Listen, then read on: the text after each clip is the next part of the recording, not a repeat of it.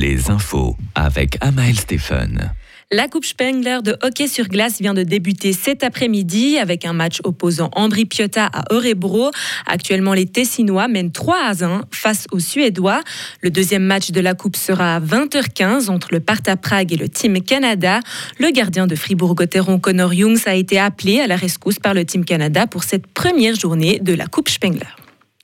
La traque contre les contrefaçons a porté ses fruits au Qatar cette année. Pour la Fédération de l'industrie horlogère suisse, la lutte anti-contrefaçon continue de plus belle. Récent pays hôte de la Coupe du Monde de football, le Qatar a vu se dérouler cette année sur son territoire les premières saisies de fausses montres. Actuellement, la Fédération de l'industrie horlogère suisse donne des formations aux autorités locales pour les sensibiliser à la problématique. Entre 1 et 2 millions de fausses montres sont saisies chaque année dans le monde. Et toujours dans les montres, en collaboration avec Watch Suisse, la Fédération de l'industrie horlogère helvétique propose, grâce à une immersion, de mieux connaître la montre suisse. Une exposition physique qui a déjà voyagé à travers le monde en 2022, passant par Casablanca, Madrid et Abu Dhabi, mais qui peut également être accessible en tout temps via Facebook et Instagram. Le canton de Berne ordonne le tir d'un loup. Le prédateur a tué 22 moutons entre la mi-octobre et le 24 décembre dans la région de Schwarzenburg.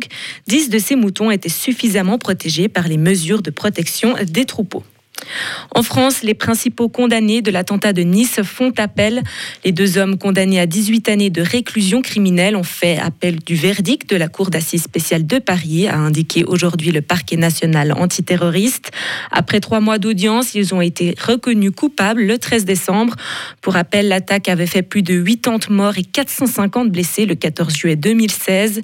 Les six autres accusés condamnés à des peines de 2 à 12 ans de prison ont décidé de ne pas faire appel. Les médecins du secteur privé en France sont de nouveau appelés à fermer leur cabinet, et ce à partir d'aujourd'hui jusqu'au 2 janvier. Ils réclament une hausse du tarif de consultation et une amélioration de leurs conditions d'exercice. Cependant, le mouvement s'annonce moins suivi que celui de début décembre. L'appel des autorités envers les professionnels de santé dans l'espoir de soulager des hôpitaux débordés par la triple épidémie de Covid, bronchiolite et grippe n'a pas suffi à faire renoncer le jeune collectif Médecins pour demain. Et finalement, de l'autre côté de l'Atlantique, le bilan est glaçant pour la violente tempête hivernale frappant les États-Unis depuis plusieurs jours.